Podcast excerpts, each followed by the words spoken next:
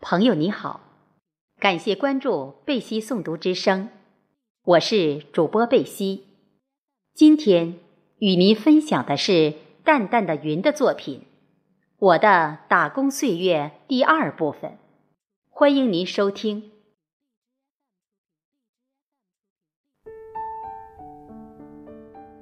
大山口相连山上盛产石膏，开采后。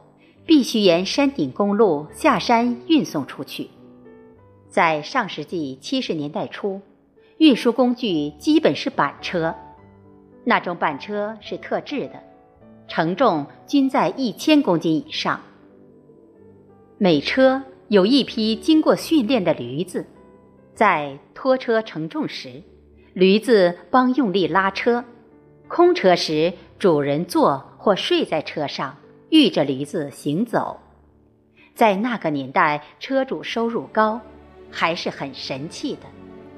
那些拖石膏的板车下山时，车主会把驴子拴在车身后面跟着走。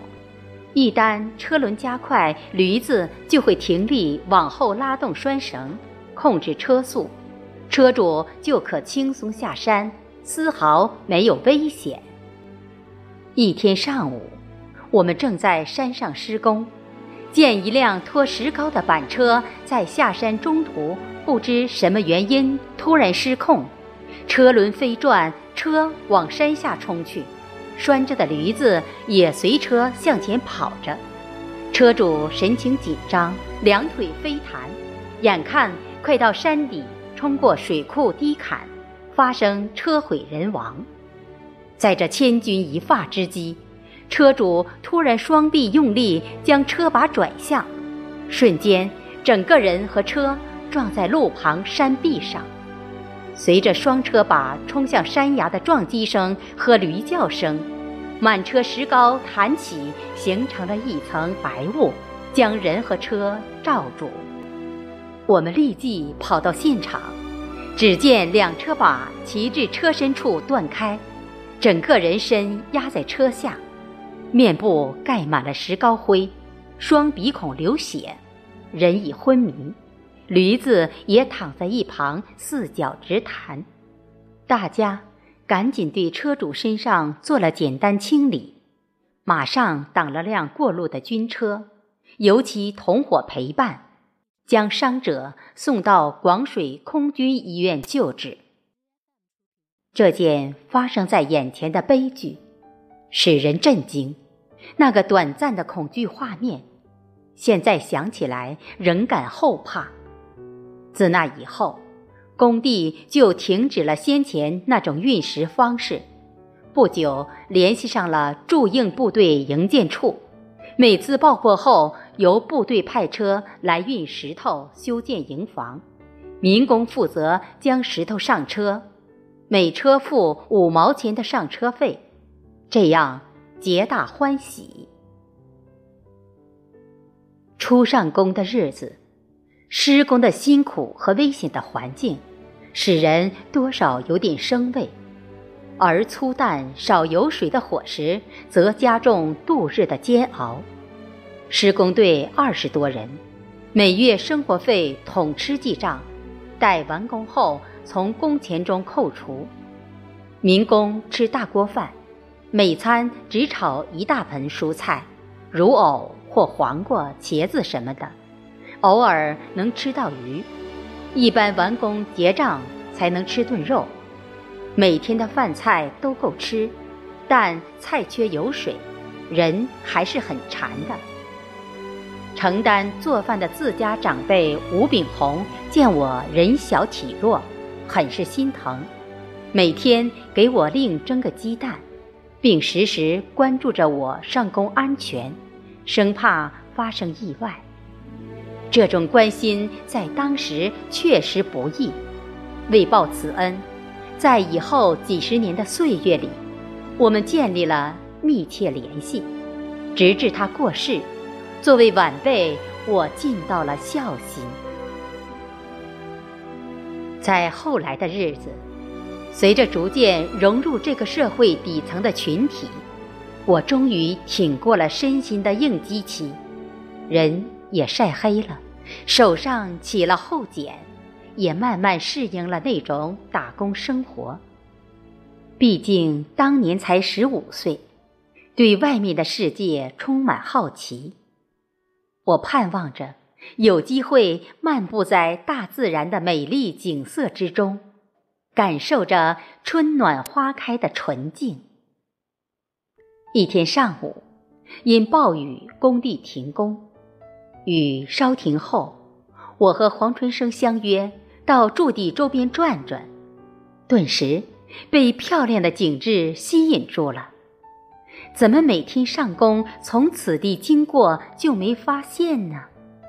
此时正是人间四月天，住处旁沟沟盆盆里各种野花似乎睡醒了，只见它们伸腰抬头，纵情开放。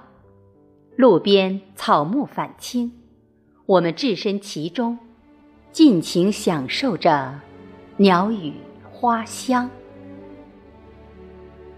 不远处是傅家沟水库，一座当年常见的袖珍水库。雨后的水面笼罩着一层薄薄的水汽，充满着神秘。堤上的杨柳向水中垂下倒挂枝，迎着徐徐春风，划过水面，荡起了层层涟漪。这景色使人顿感心旷神怡，繁重体力劳动带来的身体疲劳一下子荡然无存。一位老者在水库堤下垂钓，那悠悠的神情让人羡慕。水中漂，上下浮动，鱼吃钩时他面露的喜悦，瞬间提竿起鱼时的欢心。对我充满诱惑，于是我们来到老人身旁，默默观看水面的浮漂。老人非常慈善，主动与我们拉家常。很快，我们就和老人熟悉了。老人是位老红军，因身体不太好。前些年，部队给他和老伴儿在大山口专门建了一个小四合院，在这里休养，顺便照看两座空闲的军用仓库。儿子在广水铁路上工作，来去都很方便。有时晚饭后，我和黄春生偶尔会到他院子里去坐坐，听他讲过去亲历打仗的故事。使我明白了很多做人的道理。当年的广水镇现为广水办事处，在我心目中十分神秘。那里有部队幺幺四医院，还有工行街，住有全国二十多个省份的人员，十分热闹。更令人向往的是广水火车站，虽说是个小站。听说南来北往的列车，甚至毛主席乘坐的专列都要停靠加水。而我虽在应山城关长大，但一直没去过广水镇。现打工住在大山口，离得又那么近，很想找机会去趟广水。我把这个想法告诉了黄春生，正好他也没去过。两个月后的一天下午，因工程炸药没到位，停工半天。我和黄春生偷偷步行去了趟广水。我们如愿去过老街和幺幺四医院，看了火车站和火车，并在火车站前摊点上买了两个粑粑吃。因是第一次去广水镇，那天的情景至今还记得。